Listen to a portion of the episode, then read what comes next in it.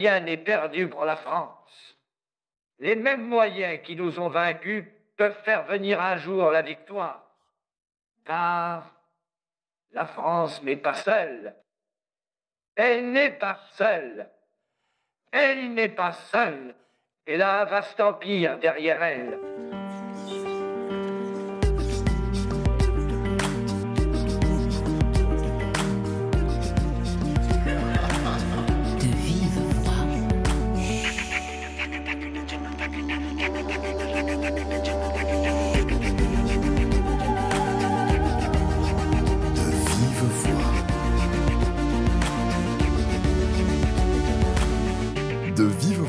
Pascal Paradou. Ces quelques mots, juste avant le générique, vous ne les aviez jamais entendus. Or, la voix est connue, c'est celle du général de Gaulle qui, le 18 juin 1940, appelle les Français à la résistance. Vrai ou fausse Telle est la question. Et la réponse va venir de l'un de nos invités, directeur de l'IRCAM, Franck Madeleiner. Bonjour. Bonjour. Avant de, de, vous poser cette question vraie ou fausse, peut-être faut-il déplier le sigle IRCAM et raconter ce que vous y faites. Écoutez, c'est un institut de recherche et de coordination acoustique musique. Dit autrement, c'est un collectif d'artistes, de scientifiques et d'ingénieurs euh, qui rêvent ensemble, qui fabriquent des logiciels. C'est une maison de la connaissance et de la sensation on parle beaucoup d'intelligence artificielle, et eh bien là, on l'éprouve, on l'essaie. Euh, c'est donc un lieu qui va produire des objets sonores, qui va produire des innovations dans l'audio, qui va faire du design sonore et que vous pouvez même retrouver dans la vie quotidienne. Je pense notamment à tout ce qu'on peut faire aujourd'hui autour des voitures électriques, dont des prototypes ont été fabriqués à l'IRCAM. Donc c'est un lieu de la modernité musicale et un lieu de recherche. C'est un lieu par Boulez, absolument euh, grand compositeur s'il en est, et euh, au, ouvert. Et lié au Centre Pompidou dès son origine. Vous savez que de la même façon qu'en architecture, on fabrique de nouveaux matériaux, de nouvelles formes, eh bien en musique et dans les arts sonores, c'est pareil. Donc, vous vous êtes intéressé, euh, si j'ose dire, à la musique vocale de De Gaulle et à ce fameux discours du 18 juin, euh, que tout le monde connaît, mais que personne n'a entendu, sauf à être euh, à l'écoute de Radio Londres ce jour-là.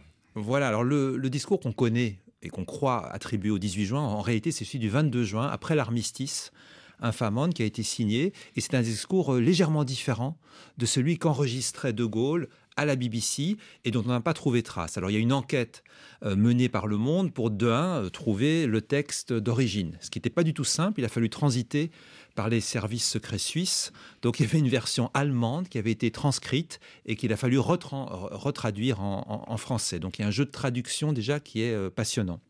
Et ensuite, comment faire pour qu'on puisse entendre ce qui a marqué les esprits le 18 juin. Et qui n'a laissé aucune trace. Donc vous avez fait un faux en fait. Oui, alors je, dirais qu'on a fait un deepfake qui dit la vérité et qui est encadré par l'histoire. C'est-à-dire qu'il euh, y a comme ça des voix, c'est presque une icône vocale, c'est dans l'histoire collective, mémorielle, et pourtant on ne peut pas l'entendre.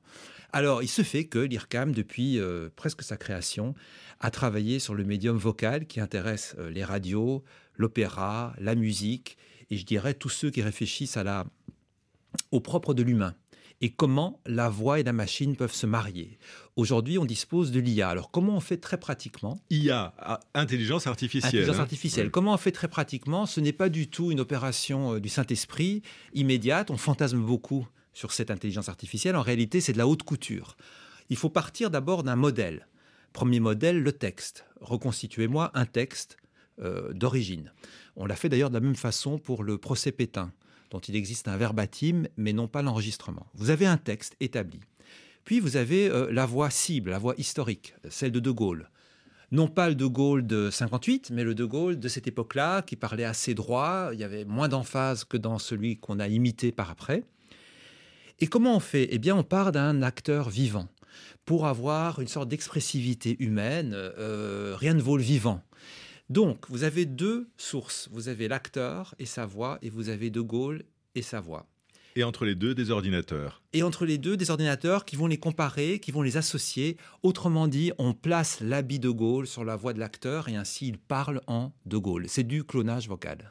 Alors vous allez nous raconter tout cela, mais plus incroyable encore, nous entendrons dans l'émission la voix de François Ier, euh, elle aussi reconstituée grâce à des chercheurs tels Gilles Sioufi. Bonjour. Bonjour. Vous êtes professeur en langue française à Sorbonne Université et vous êtes conseiller scientifique de la Cité de la langue française, la Cité internationale de la langue française, euh, où l'on pourra donc entendre des voix euh, diverses qui n'ont jamais existé, peut-être la voix du vainqueur, enfin certainement la voix de, de François Ier, le signataire donc de l'ordonnance de, Villers-Cotterêts.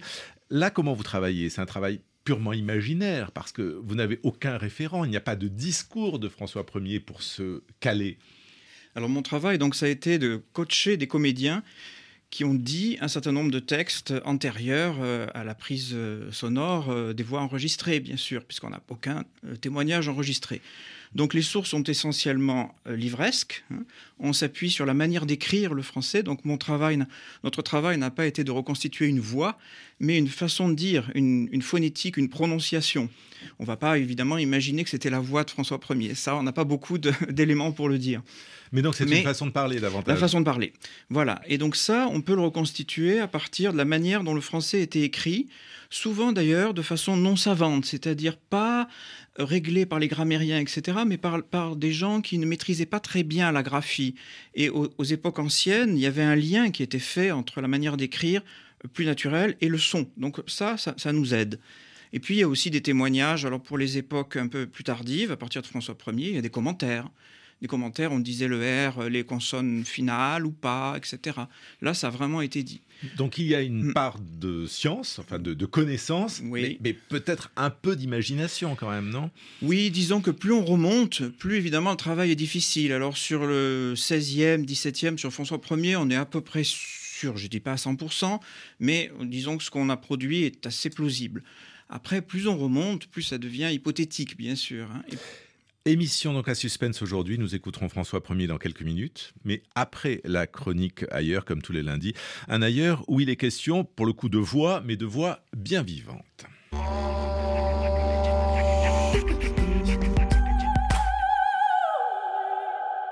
Ailleurs à Antananarivo avec Souleymane Ibrahim Mandria Mandinbi. Bonjour. Bonjour. Une fois par mois, l'Institut français de Madagascar organise une rencontre avec des chercheurs et samedi, ce sera à vous pour parler du kabari. En quelques mots, de quoi s'agit-il? En fait, euh, le kabari, euh, on prononce kabar, il n'y a pas d'accent avec le i pour les termes malgaches. Ça vient du, étymologiquement, ça vient du mot arabe qui signifie discours, mais le capard n'est pas un discours ordinaire comme on le sait déjà. Il s'agit d'une forme oratoire prononcée à haute voix, illustrée de contres, de proverbes et de maximes afin de charmer euh, un auditoire. Donc, euh, la personne qui recite le capard ou qui fait le capard est appelé le picabar, comme moi, donc je suis un picabar.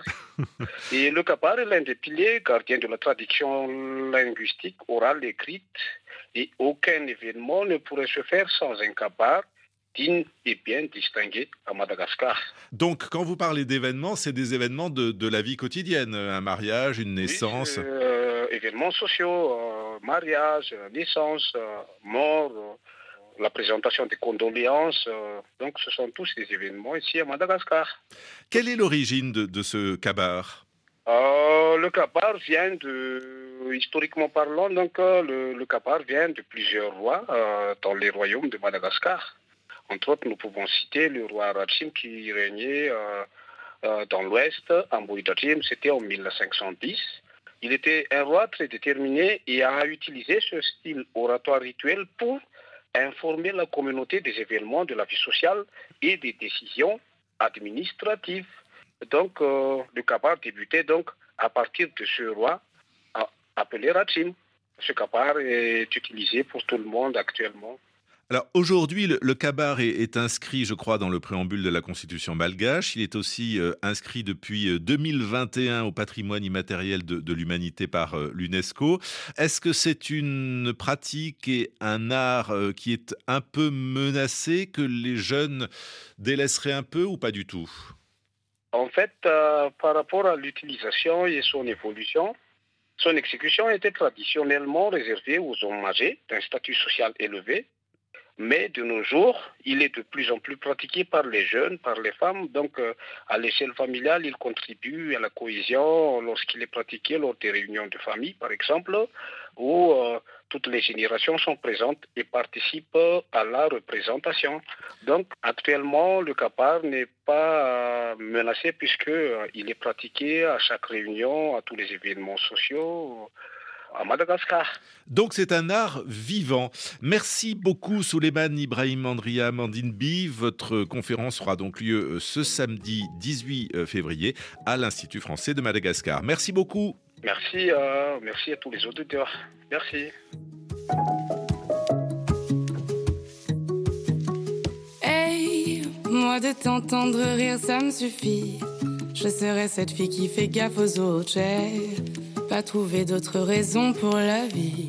Je serai cette fille qui fait gaffe aux autres. Je rêve, je rêve, je rêve, je plaide coupable. Je t'aime, je t'aime, je t'aime, je suis détestable. Je sème, je sème, je sème tout ce que je gagne. Je saigne, je saigne, je saigne car je sais le mal. Je serai cette fille qui fait gaffe aux autres. Le temps qui reste à nous aimer. Je serai cette fille qui fait gaffe aux autres. J'ai pas toujours été de la partie. Je serai cette fille qui fait gaffe aux autres. Tu écris une autre histoire et moi je fuis. Je serai cette fille qui fait gaffe aux autres. Je rêve, je rêve, je rêve, je plaide coupable. Je lève mon verre. Si tu m'aimes, tu comprendras que j'emmène ta peine. Même quand je m'évade, je saigne, je saigne, je saigne car je sais le mal. Je serai cette fille qui fait gaffe aux autres le temps qui reste à nous aimer. Je serai cette fille qui fait gaffe aux autres. Le temps qui reste à nous aimer.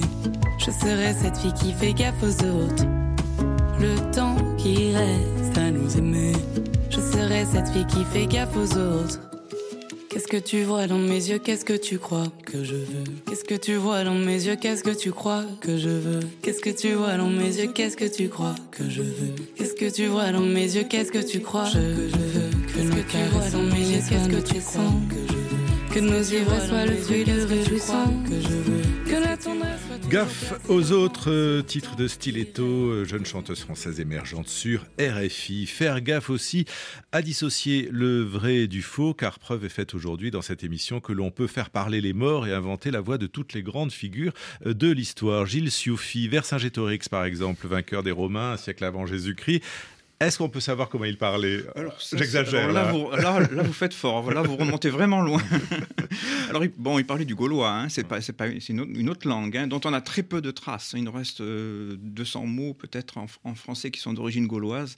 Là, reconstituer du gaulois, là, euh, la prochaine fois. C'est très difficile, d'accord. Alors, pourquoi reconstituer ces voix? Car on entendra un certain nombre de, voix historiques à la Cité internationale de la langue française, donc à Villers-Cotterêts, qui devrait ouvrir a priori au mois euh, de juin. Euh, on va entendre tout à l'heure euh, François Ier, je fais durer le suspense, mais je crois qu'il y a aussi Jeanne d'Arc, Victor Hugo. Pourquoi toutes ces voix? Pourquoi les reconstituer? Ben, L'idée, c'est qu'il y a, un double, une double entrée dans l'histoire de la langue française. Euh, donc, c'est un parcours qui sera organisé par rapport aux mots. Donc, il y aura un dispositif qui s'appelle les métamorphoses des mots, où on voit comment d'un mot latin, on arrive à un mot français d'aujourd'hui. Et on a souhaité aussi faire entendre le, son de la langue à partir de, de phrases dites, de phrases emblématiques dites par des grands personnages de l'histoire. Donc on en a pris un par siècle à peu près. Euh, bon, sur le Moyen Âge, c'était difficile d'en avoir un par siècle, mais on a donc Louis le Germanique, 842, les serments de Strasbourg. Ensuite, on a Rutebeuf, 13e siècle. On a Jeanne d'Arc, effectivement. On a François Ier. On a euh, Madame de Lafayette, la princesse, le début de la princesse de Clèves, qui est une des plus belles phrases de, la littérature, enfin les plus connues. Et ensuite, on a Alexandre Dumas. On a, oh non, on a Toussaint l'ouverture, parce qu'on souhaitait aussi faire entendre euh, du français euh, d'ailleurs que de France, bien sûr. Euh, Toussaint l'ouverture, Alexandre Dumas qui est né à Villers-Cotterêts, 1863, ses mémoires. Et ensuite, on a deux enregistrements réels. la voix de Colette, entretien avec André Parino, 1950, et euh, Léopold Sédar Senghor. Oui, mais là, on connaît les voix. Donc, voilà, euh, on là, s'amuse on, plus, là, là, on a les voix. Voilà. Voilà. Euh, Franck Madeleiner, alors si euh, on entend la voix de Jeanne d'Arc, on peut imaginer que c'est pas elle, vraiment. Euh, Absolument. hein, on n'est pas tout à fait. euh, Encore que certains débile. entendent des voix encore aujourd'hui. Euh, Elle entendait euh, elle-même. Hmm. Mais euh, concernant De Gaulle Oui. ou euh, Colette, parce qu'on pourrait après tout euh, inventer une interview de Colette, puisqu'on connaît euh, sa voix.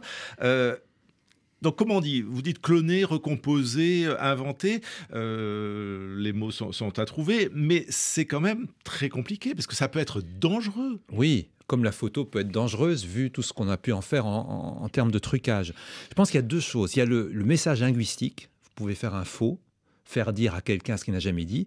Ça, c'est une chose qu'il ne faut pas s'autoriser. Deuxièmement, c'est l'expressivité, la capacité à reconstituer une expressivité. Vous savez que dans le message, quand je vous parle, sur un seul mot, je peux mettre 70 000 expressions différentes. Et l'oreille est capable de discerner sur un mot toutes, ces expressions différentes. C'est du paralinguistique ou de l'infralinguistique. Donc ces éléments-là, en effet, aujourd'hui, des outils peuvent... On peut imaginer des, masques vocaux de la même façon que dans la tragédie grecque, il y avait un masque qui projetait la voix. Aujourd'hui, le masque vocal est euh, numérique. Vous savez que très récemment, on a fait un opéra dans lequel la voix de Claudel intervenait comme protagoniste à part entière. Donc de nouveau, c'est quelque chose qui est signé. On n'a pas prétendu que Claudel avait dit ceci ou cela, mais ça fait partie d'une œuvre ou d'une reconstitution. Et lorsque nous avons fait un reportage avec France 2 sur le, procès Pétain, il s'agissait pareillement de, de donner à entendre, à partir de la voix d'un acteur, ce que Pétain avait exactement dit lors de son procès. Mais alors, dans des cas Hmm. comme cela, c'est encadré. Oui. Il y a des historiens autour. euh, vous êtes là pour dire c'est le vrai, euh, c'est le faux. Mais ça s'appelle quand même, c'est vous qui avez utilisé ce terme, des, des deepfakes. Oui. Euh, c'est assez récent. C'est grâce ou à cause de l'intelligence artificielle que, que ça peut exister. C'est l'équivalent des fake news, en fait. Euh, pas, pas. Est-ce que vous n'avez pas peur que l'intelligence artificielle et les recherches que vous faites à l'IRCAM, finalement, euh, permettent à tout un chacun de faire des faux enregistrements? Alors d'abord, il faut savoir que c'est pas automatique et que ça demande de la haute couture, du travail en studio. Euh, si on fait l'appel à nous, c'est pas simplement parce que c'est l'IRCAM et ça fait joli, c'est parce qu'il y a cette qualité. Pourquoi est-ce qualité? Parce qu'il y a des artistes qui ont une exigence sonore. Donc déjà, c'est le premier point.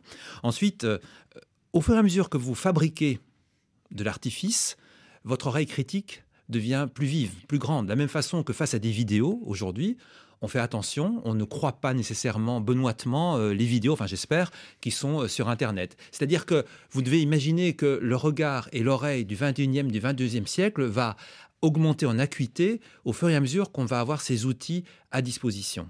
Ce qui est très beau, à mon avis, c'est plutôt de voir ce qu'on ne peut pas encore faire. Imaginez une hybridation entre euh, l'homme et l'humain. On est capable aujourd'hui, votre voix va parler en lion, on va parler en oiseau.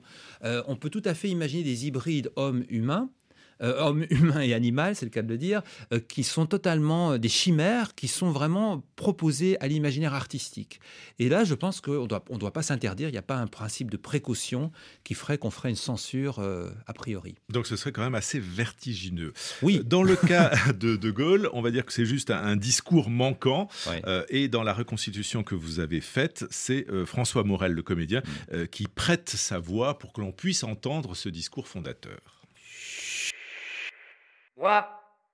Général de Gaulle, actuellement à Londres, j'invite les officiers et les soldats français qui se trouvent en territoire britannique ou qui viendraient à s'y trouver avec leurs armes ou sans leurs armes.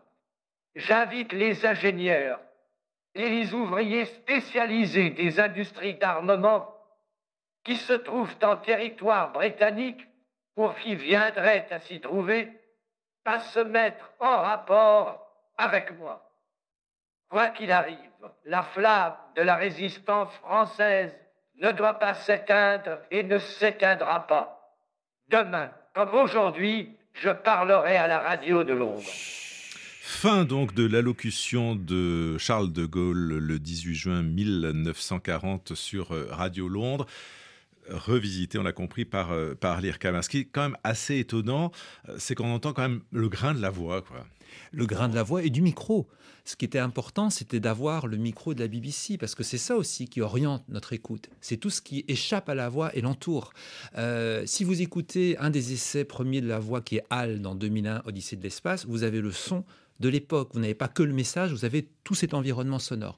Donc de tout temps, notre rapport aux objets et aux machines est passé par la voix. Simplement, aujourd'hui, simplement entre guillemets, les choses s'accélèrent parce que vous avez euh, beaucoup de moyens qui sont donnés à, l'intelligence artificielle et qui sont donnés à des développeurs pour avancer. L'objectif de l'IRCAM, ce n'est pas tant un développement purement commercial, encore qu'ici on a été aidé par notre société euh, IRCAM Amplify, c'est vraiment un développement artistique, critique et de connaissances. Mais vous travaillez sur d'autres grands discours euh, manquants? Euh, pour le moment, on réfléchit à. Vous savez, il va y avoir un centenaire de, Maria Callas, grande chanteuse également iconique. Voilà, peut-être qu'elle pourrait s'adresser aux auditeurs de France Musique. Voilà un exemple de qui serait assez amusant à fabriquer. Euh, ce qui est aussi très passionnant, c'est d'imaginer un concert où un artiste vivant pourrait jouer avec une archive qui le suivrait. Euh, je suis trompettiste, je vais jouer avec Miles Davis qui va être en interaction avec moi. Donc vous avez ce mélange entre le présent et l'absent, c'est finalement la définition d'une archive vivante. Pour peu que ce soit signé, je pense que c'est acceptable. Je suis partagé entre la fascination, l'émerveillement et un peu de frayeur quand même à vous écouter. Euh, mais à nouveau, euh, si, ces hum, objets, ces artefacts se produisent, on va également euh, devenir de moins en moins croyant. Il ne faut pas croire en une technologie, il faut la connaître, la manipuler et imaginer encore plus loin. parmi les imaginations, les choses importantes, ce serait de sortir aussi des langues dominantes, ce serait de travailler aussi sur les accents, de travailler sur les biais, parce qu'il y a des biais cognitifs dans ce domaine comme dans beaucoup d'autres. Et ça, c'est un élément qui va également faire partie de notre recherche.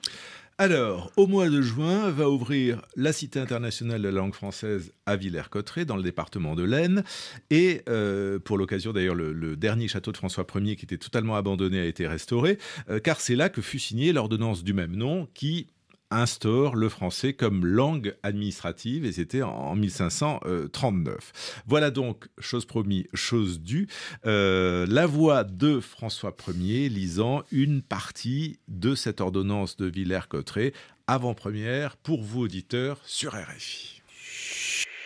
Afin qu'il n'y ait cause de douter sur l'intelligence des arrêts de justice, nous voulons que dorénavant, tous arrêts ensemble toutes autres procédures, soit de nos cours souveraines ou autres subalternes et inférieures, soit de registres, enquêtes, contrats, commissions, sentences, testaments et autres quelconques actes et exploits de justice ou qui en dépendent, soit prononcés, enregistrés et délivrés aux parties, en langage maternel françois et non autrement.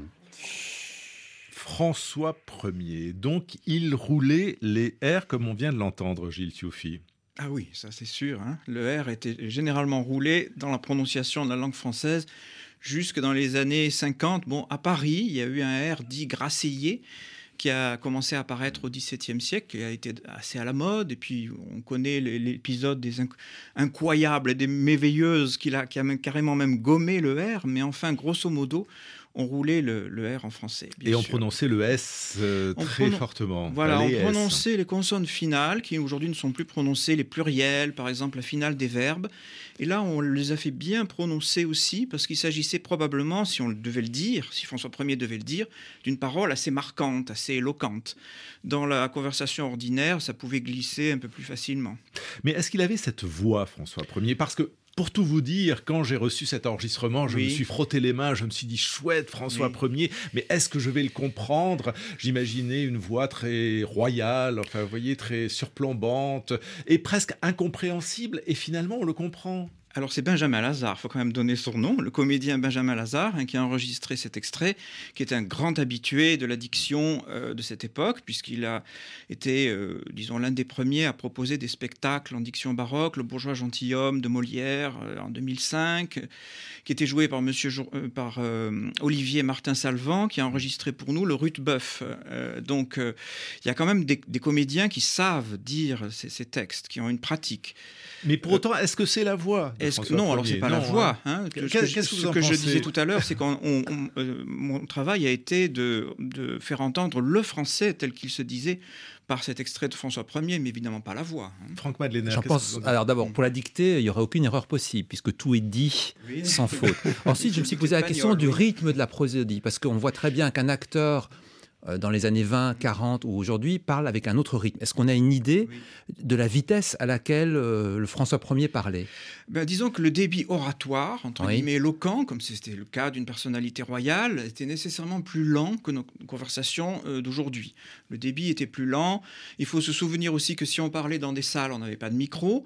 Donc tout ce qui était prédication, etc., il fallait faire sonner. C'est une des raisons pour lesquelles on disait les consonnes finales aussi. Il fallait faire sonner les moindres consonnes d'appui pour, projeter le discours dans des grandes églises, dans des grandes salles, etc. Et donc, euh, il y avait une, un côté beaucoup plus théâtral, hein, c'est évident. Donc ça dit bien que comme en musique, vous savez, il y a la musique baroque, le renouveau de la musique baroque, comme en musique, on n'est pas dans le vrai, mais dans le vraisemblable. Et, c'est plutôt la, vraisemblance qui compte, plutôt que la vérité absolue tombée du ciel. Oui, parce qu'il n'y a pas de vérité, de toute façon, à trouver euh, à cette époque-là, quant au timbre des, voix. Et puis, et puis la, cour était très italienne aussi, donc j'imagine qu'il devait y avoir des accents et que, chacun ne parlait pas exactement de la, de la même manière ou avec euh, la même voix à, différentes époques de, de, sa vie. Vous nous faites entendre De Gaulle en 1940, il n'a pas la voix de 58 et François Ier n'a pas forcément mm. la, même voix au moment de Villers-Cotterêts euh, en 1539 ou en 1515 quand il prend euh, le trône. Probablement, tout à fait. Il y avait beaucoup plus de diversité d'accents, c'est sûr. Euh, les hommes et les femmes, il y a quelques commentaires intéressants là-dessus. Il y a des, femmes qui ne disaient pas les mots tout à fait de la même manière que les hommes. Il y a euh, évidemment beaucoup de différences régionales et comme la cour était un monde mêlé, comme vous l'avez mm. dit, on entendait toutes sortes de choses, du gascon, etc. Et puis, euh, il y avait beaucoup de différences sociales. C'était très, très important, les, mm. différences entre, entre, classes sociales. Oui, et puis on ne parlait pas le français euh, aussi généralement, spontanément, que, bien sûr. Spontanément qu'on ne le parle aujourd'hui. Cette ordonnance de Villers-Cotterêts a servi à ça, d'ailleurs, à, unifier euh, le français, du moins dans, l'administration française, dans l'administration du, royaume à l'époque. Mm. alors, je, me suis laissé dire que vous-même, Gilles Soufi, vous êtes senti quelques qualités d'acteur pour cette occasion ah. de, de, Villers-Cotterêts et que vous savez parler le proto-français parfaitement.